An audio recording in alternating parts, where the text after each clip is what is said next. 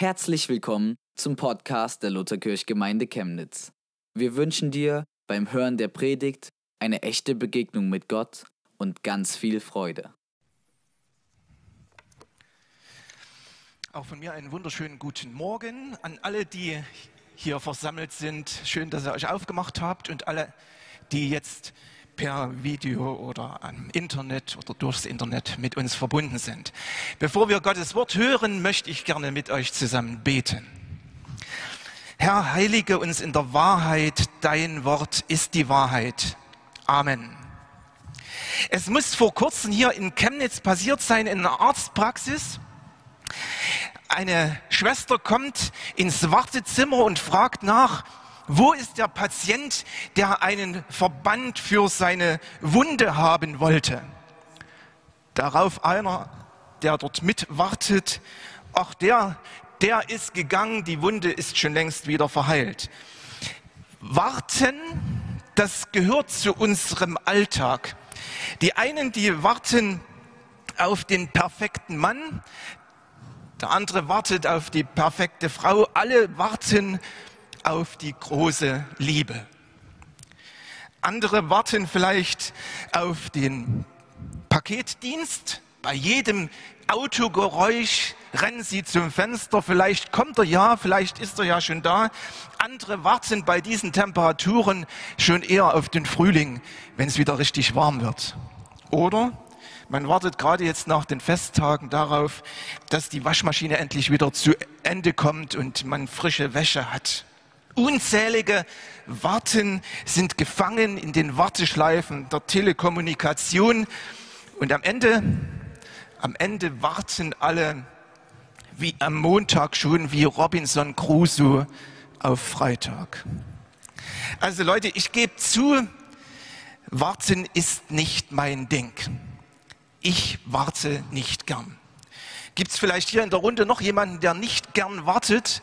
Macht euch mal bemerkbar. Gibt's oder sollte ich der Einzigste sein? Wunderbar, ich freue mich sehr. Ich also ich vermute bei mir zumindest, dass mir das Wartegehen fehlt.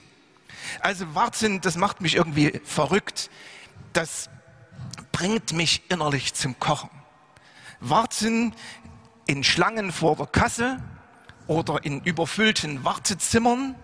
Und habt ihr schon mal bemerkt, die kürzesten Schlangen an der Kasse und im Stau bewegen sich am langsamsten. Vor kurzem ist mir hier in Chemnitz passiert, vielleicht kennt ihr das, manchmal am Tag über sinkt aus nicht erfindbaren äh, Gründen der Benzinpreis. Was tut man? Man fährt natürlich diese so günstige Tankstelle sofort an. Habe ich auch getan. Und als ich dort reinfahre, merke ich, diese Gedanken hatten noch mehrere. Also alle Zapfsäulen besetzt, man stellt sich ordnungsgemäß an und dann passiert immer das Gleiche. Immer. Der, wo du dich angestellt hast, der hat die Ruhe weg. Der tankt ausgiebig und in großer Ruhe, geht in großer Entspanntheit zum Bezahlen, kommt genauso entspannt zurück, setzt sich ins Auto und fährt nicht weg. Was tut ein Mensch da? Eine kleine Innenraumreinigung, sucht das Zündschloss, überlegt er mit seiner Frau, was das nächste Urlaubsziel sein könnte oder Fahrziel. Ich weiß es nicht. Wenn er dann nach gefühlten Stunden endlich abgefahren ist, dann, und man ist dran, dann hat meistens der Benzinpreis schon wieder einen der nächsten Höhepunkte erreicht. Leute, an dieser Stelle werde ich irgendwie froh, dass es im Auto noch keinen Voice Recorder gibt wie im Flugzeug, der alle Geräusche und alles, was gesagt wird, aufzeichnet. Warten, Leute, ist furchtbar auch in der Kirche.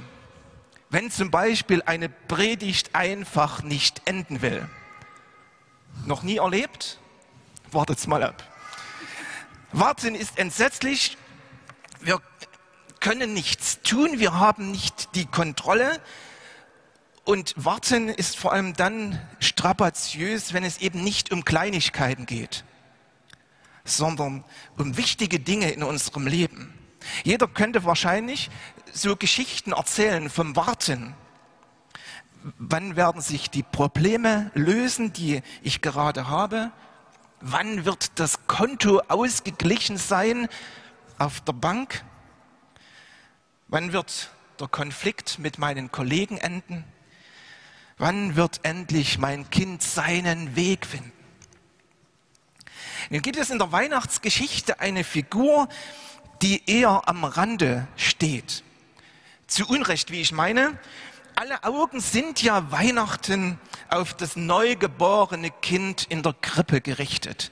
Auf Maria und Josef natürlich. Keiner übersieht die Engel, keiner übersieht die Hirten und die Weisen aus dem Morgenland. Nur einen sucht man vergeblich, das ist Simeon.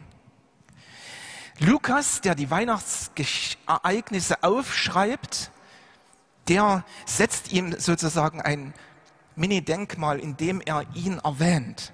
Simeon ist einer, ist der Mann, der warten kann. Einige Tage nach der Geburt von Jesus kommt er mit ins Spiel der ganzen Geschichte. Maria und Josef sind mit dem Neugeborenen von Bethlehem nach Jerusalem gereist. In den Tempel wollen sie Gott für die Geburt ihres Kindes, ihres Sohnes danken. So war es üblich, so wurde es erwartet und so wurde es gemacht. Und im Tempel, im Tempel treffen diese kleine Familie auf diesen alten Mann, auf den Simeon. Und Simeon hält die einzigste, aber große Rede seines Lebens. Nachzulesen im Lukas-Evangelium, Kapitel 2, ab Vers 25. Wer eine Bibel hat, darf sie jetzt gerne mit aufschlagen, entweder analog wie ich hier oder digital. Manche haben ja die Bibel auch auf dem Handy, dürfte jetzt das Handy zücken, aber keine WhatsApp-Nachrichten nachlesen, sondern Bibel lesen. Lukas Evangelium, Kapitel 2, da heißt es ab Vers 25, und siehe, es war ein Mensch namens Simeon in Jerusalem und dieser Mensch war gerecht und gottesfürchtig und wartete auf den Trost Israels und der Heilige Geist war auf ihm. Und er hatte vom Heiligen Geist die Zusage empfangen, dass er den Tod nicht sehen werde, bevor er den Gesalbten, den Messias, den Christus des Herrn gesehen habe. Und er kam auf Antrieb des Geistes in den Tempel. Die Bibel spricht zunächst vom Warten eines alten Mannes. Simeon unterscheidet sich wesentlich grundlegend von denen, die mit ihrem Terminkalender vielleicht manchmal etwas prahlen, auf jeden Fall getrieben, ungeduldig durchs Leben hetzen. Das Erste, was von Simeon gesagt wird, ist, Simeon wartete auf den Trost Israels. Auf den Trost Israels wartete das ganze Tempelpersonal, also die Pfarrer, die Diakone, die Kirchenmusiker, all die dort tätig waren, warteten auf den Messias. Das ganze Volk Israel wartete auf den Trost Israels. Noch in der Ostergeschichte hört man etwas von diesem Warten, von diesem Erwarten, als zwei Männer mit Jesus, mit dem Auferstandenen unterwegs sind und sie sagen, wir hatten gehofft, dass er Jesus der ist, der Israel erlösen würde. Sie warten, das ganze Volk wartet, sie warten viele Jahre, Jahrzehnte, Jahrhunderte. Ein sehr langes Warten. Und im Grunde war aus dem Warten eine fromme Tradition geworden. Verständlich, oder? Wer kann schon wirklich so lang warten? Wer rechnet damit, dass das in Lebzeiten passiert, was über Jahrzehnte und Jahrhunderte nicht passiert ist? Aber wir sollten uns davor hüten, verächtlich auf die Menschen von damals zu blicken. Auch wir sind dafür anfällig. Mal ehrlich, wer hat Mitte der 80er Jahre des vergangenen Jahrhunderts damit gerechnet, nach fast 40 Jahren der größten DDR, die es jemals gegeben hat, wer hat wirklich erwartet und gewartet auf Deutschland einig Vaterland? Und es passierte in unseren Lebzeiten. Simeon war nicht Traditionalist, er hatte auch das, die Hoffnung nicht einfach abgehakt, sondern er wartete auf den Trost Israels. Ein alter Mann mit einem weiten Horizont. Er wartete nicht nur auf das, was vielleicht für ihn persönlich, was für seine Familie, für seine Freunde, für seine Nachbarn wichtig war, sondern er hoffte, er erwartete den Trost Israels, den Retter Gottes. Er ist nicht so mit sich selber beschäftigt, wie wir das vielleicht manchmal sind, dass wir das, was um uns herum passiert, nicht mehr wahrnehmen, sondern er nimmt es wahr. Er nimmt die Menschen wahr, die sich nach Trost, senden, sehnen, die sich danach sehnen, dass es endlich besser wird. Er hat also Größeres im Blick als den privaten Trost. Er schaut über den Tellerrand seines Lebens hinaus, auf die Menschen, die ihn umgeben, in die Zeit hinein, in der er lebt. Simon, Simeon wartet ein ganzes Leben lang. Schwer verständlich für jeden von uns, also für mich zumindest. Täglich geht Simeon in den Tempel und fragt Gott, Herr, ist es heute soweit? Sagst du jetzt, jetzt endlich? Und wieder und wieder hört er nicht jetzt, jetzt noch nicht. So vergeht ein Jahr ums andere, immer wieder nicht jetzt, jetzt noch nicht. Jahrzehnte vergehen, geliebte Menschen sterben, Simeon wird älter und älter, manche belächeln den Alten, der Tag für Tag im Tempel auftaucht, andere schütteln über ihn den Kopf. Aber Simeon, Simeon betet und er hält sich an Gottes Wort fest. Er klammert sich an die persönliche Zusage, die Gott ihm gegeben hat, von der es heißt, ich habe es gerade gelesen, und er hatte vom Heiligen Geist die Zusage empfangen, dass er den Tod nicht sehen werde, bevor er den Christus des Herrn gesehen habe. Und so vergeht jeder Tag, den er im Tempel ist, aber er ist da als Zeichen des Wartens Tag für Tag, Monat für Monat, Jahr um Jahr und immer wieder, nicht jetzt, jetzt noch nicht. Vielleicht habt ihr, so wie ich, so ein, zwei Dinge, wo er sagt, die hätte ich gerne, die wünsche ich mir, die bitte ich schon lange von Gott.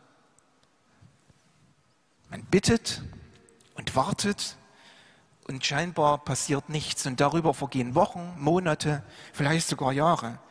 Da ist es schwer, die Hoffnung aufrecht zu erhalten. Das mögliche Tun und auf das entscheidende Warten ist immer für jeden eine Herausforderung, auch damals für den Simeon. Wer aber das Warten abkürzen will, landet häufig in Sackgassen oder auf Irrwegen. Wer meint, die Dinge selbst in die Hand nehmen zu müssen, der zeigt nur sein Misstrauen gegenüber Gott. Der hört oftmals auf zu beten und auch nicht mehr auf das Wort Gottes zu hören. Der Schaden ist dann meistens größer als der Nutzen. Simeon aber hält sich fest am Wort Gottes und er wird sich, so vermute ich, immer wieder selbst gesagt haben, Gott hat es versprochen. Gott hat es versprochen. Simeon wartet und Gott formt seinen Charakter in dieser Wartezeit.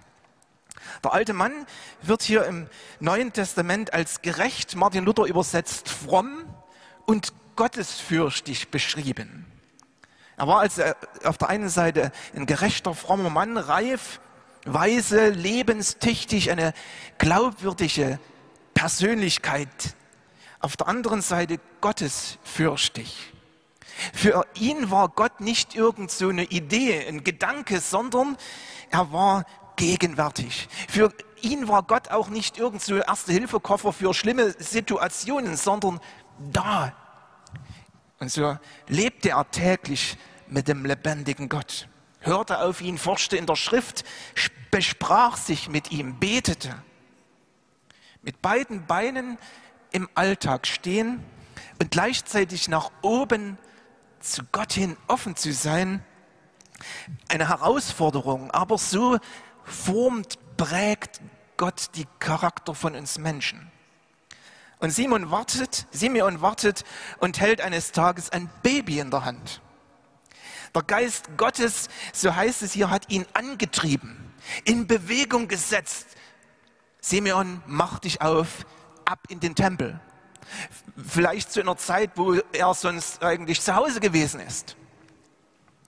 Und dort erlebte er etwas, was üblich war, nichts Außergewöhnliches. Im Tempel tauchten täglich junge Familien auf, die für die Geburt ihrer Kinder gedankt haben. Maria und Josef machen dort keine Ausnahme. Sie bringen ihren Sohn scheinbar unscheinbare ganz normale Leute, nichts Besonderes, vielleicht noch etwas verwirrt von der Nacht, die wir die Heilige nennen. Aber als Simeon dieses Paar mit dem Kind sieht, als er Maria und Josef und das Jesuskind sieht, geht er nicht nur direkt auf sie zu, sondern es geht ihm auch durch und durch. Das Warten ist zu Ende. Trost Israels ist da. Gott hat Wort gehalten. Es stimmt. Er hält Wort. Und so spricht die Bibel vom, und das ist das zweite, vom Wissen eines alten Mannes. Und als die Eltern das Kind Jesus hereinbrachten, um für ihn zu tun, was der Brauch des Gesetzes verlangte, da nahm Simeon es auf seine Arme und lobte Gott und sprach, nun Herr, entlässt du deinen Knecht in Frieden nach deinem Wort. Denn meine Augen haben dein Heil gesehen, dass du vor allen Völkern bereitet hast, ein Licht zur Offenbarung für die Heiden und zur Verherrlichung deines Volkes Israel. Und Josef und seine Mutter verwunderten sich über das, was er über dem Kind aussprach. Vom Wissen eines alten Mannes berichtet Gottes Wort. Erstaunt wieder die, die ihn hören, über dem Kind diese Worte aussprechen. Und selbst Maria und Josef sind erstaunt, verwundert über das, was er sagt. Aber aus einem ganz anderen Grund, nämlich Simeon bestätigt das, was der Engel Gabriel, was die Verwandte Elisabeth, was die Hirten in der Weihnachtsnacht gesagt haben. Simeon sieht tiefer, er sieht eben nicht nur das vielleicht sechs Wochen alte Baby, sondern er sieht, wie die Hirten er sieht, wie die Weisen aus dem Morgenland, wie Menschen, denen der Heilige Geist die Augen öffnet und von denen Paulus später einmal schreibt, uns aber hat Gott diese Geheimnisse durch seinen Geist enthüllt. Er sieht, er sieht das Heil der Völker und das Heil für jeden Einzelnen. Er sieht das Heil Gottes und das Heil Gottes hat einen Namen, den Namen Jesus. Äh, Simeon wartet nicht auf die Veränderung seines Lebens durch gute Vorsätze oder gute Ansätze, sondern durch das, was Gott tut. Und mit einem Satz sagt er das, wodurch alles, aber wirklich alles anders wird. Meine Augen haben dein Heil. In anderen Übersetzungen heißt es, deinen Heiland gesehen. Er hält in seinen Armen ein kleines Kind. Wahrscheinlich nicht anders als andere kleine Kinder. Aber er sieht durch die vom Geist geöffneten Augen den Sohn Gottes, den Heiland, den Retter, der der Welt Sünde wegträgt. Und von dem gesagt ist, bei niemandem anderem ist Rettung zu finden. Unter dem ganzen Himmel ist uns Menschen kein anderer Name gegeben, durch den wir gerettet werden sollen. Und so ist es, als würde Simeon in diesem Augenblick, wo er das Kind in den Armen hält und auf Jesus blickt, durch eine Tür hindurchgehen in ein neues Leben. Jesus hat einmal gesagt, ich bin die Tür, wenn jemand durch mich eintritt, wird er gerettet werden. Wisst ihr, und darum geht es, dass wir umkehren, auf Jesus sehen, ihn Herr unseres Lebens sein lassen, an ihn glauben. Das verändert grundlegend unser Leben. Das rettet uns aus der Verlorenheit. Das schafft neues, ewiges Leben. Und deshalb heißt es schon in einem Adventlied, all unsere Not zum Enderb bringt. Also ihr Lieben, wartet nicht auf irgendetwas, wartet nicht auf irgendjemanden, glaubt an Jesus, das verändert alles in eurem Leben. Simon hat, Simeon hat diese Veränderung erlebt und betet Herr, nun kannst du deinen Diener in Frieden sterben lassen, denn du hast deine Zusage erfüllt. So kann einer nur beten, wenn sein Leben Jesus gehört. Und dann gibt der Simeon das kleine Kind seinen Eltern zurück und segnet die kleine Familie. Der Theologieprofessor Adolf Schlatter hat einmal über den Segen Simeons Folgendes gesagt. Er spricht ihnen mit fester Zuversicht die göttliche Hilfe und Leitung zu. Und göttliche Hilfe und göttliche Leitung, das haben sie zukünftig nötig. Denn auch all der Weihnachtsfreude, die sich auch bei Simeon ausdrückt, mit eigenen Augen habe ich den Heiland gesehen, wird Simeon plötzlich sehr ernst. Was er sagt, erschüttert die, die es hören. Und es will ganz und gar nicht so richtig in den Kerzenglanz, in die Festtagsstimmung von Weihnachten passen. Es stört den Weihnachtsjubel, das Fest der Familie, das Fest der Liebe, von dem auch Bischöfe gerne sprechen. Und vielleicht werden deshalb diese Worte, die Simeon dann sagt, auch oft weggelassen. Simeon hat eben nicht nur vom Heiligen Geist einen tiefen Einblick bekommen, sondern er bekommt von ihm auch einen großen, weiten Ausblick. Eine erste Leidensankündigung wird über Jesus ausgesprochen. Und sie spricht die Bibel vom Weissagen eines alten Mannes. Und Simons, Simeon segnete sie und sprach zu Maria, seiner Mutter, siehe, dieser ist gesetzt zum Fall und zum Auferstehen vieler in Israel und zu einem Zeichen, dem widersprochen wird. Aber auch dir selbst wird ein Schwert durch die Seele dringen, damit aus vielen Herzen die Gedanken geoffenbart werden. Simeon spricht von dem, wozu Jesus bestimmt ist.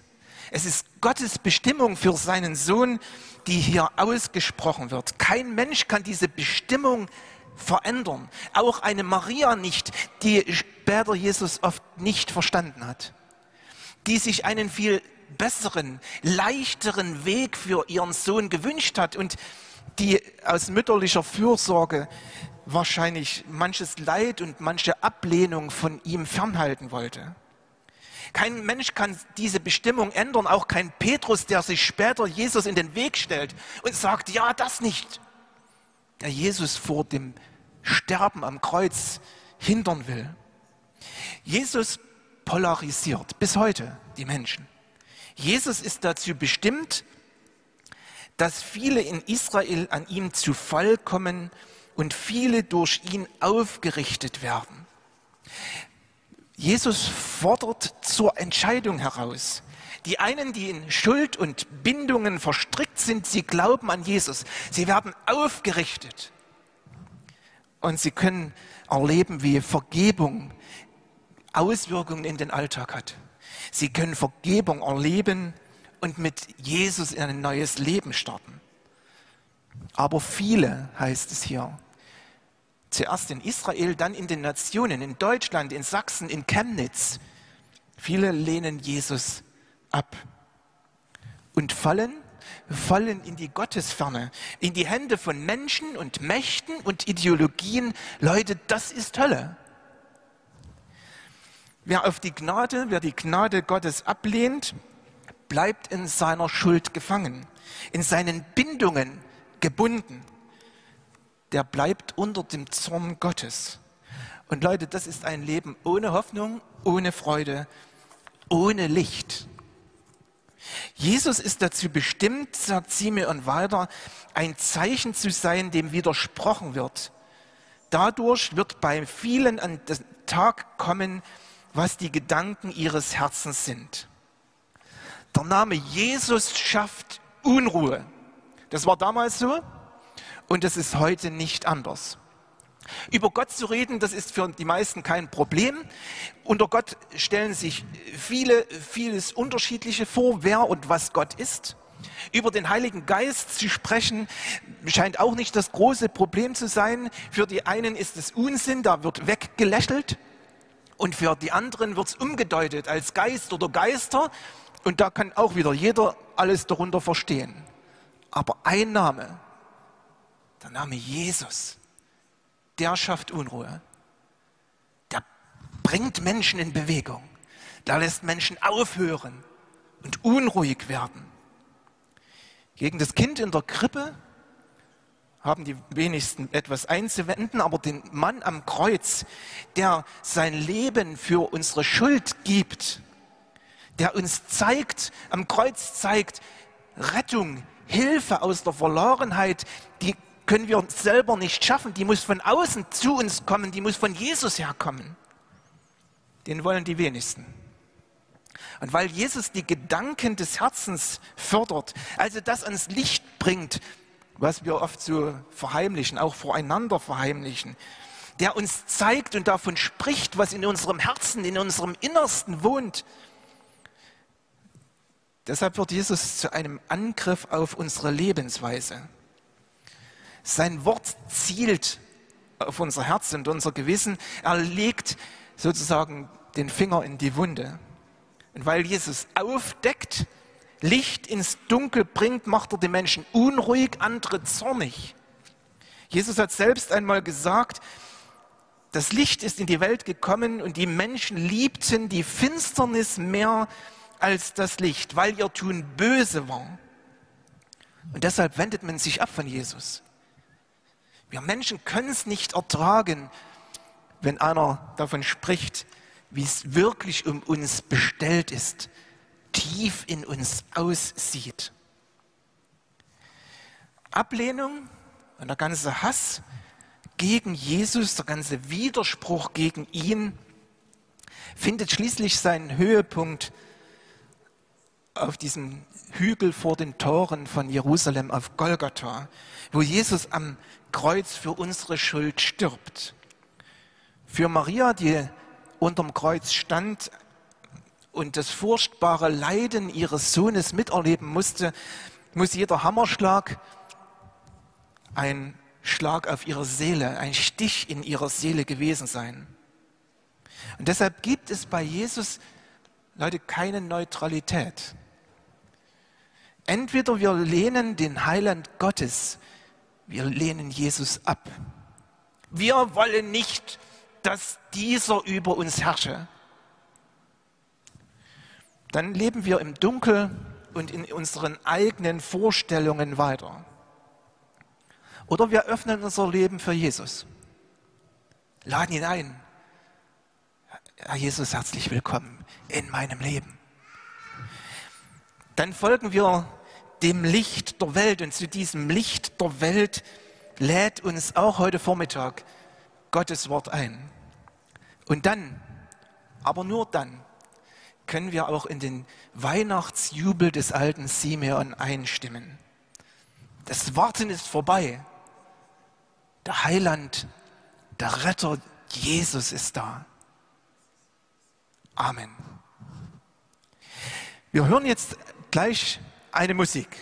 Freuen uns darauf und mir ist aufgetragen worden, euch sozusagen in diese Zeit der Musik eine Frage mit hineinzugeben. Die wird auch im Internet gleich angezeigt. Simeon bezeichnet Jesus als ein Licht, das die Nationen erleuchtet. Überlegt einmal, wie hat Jesus in der Vergangenheit Licht in dein Leben gebracht? Wie hat Jesus Licht in dein Leben gebracht? Und oder was beleuchtet sein Licht gerade jetzt in deinem Leben? Gutes Nachdenken.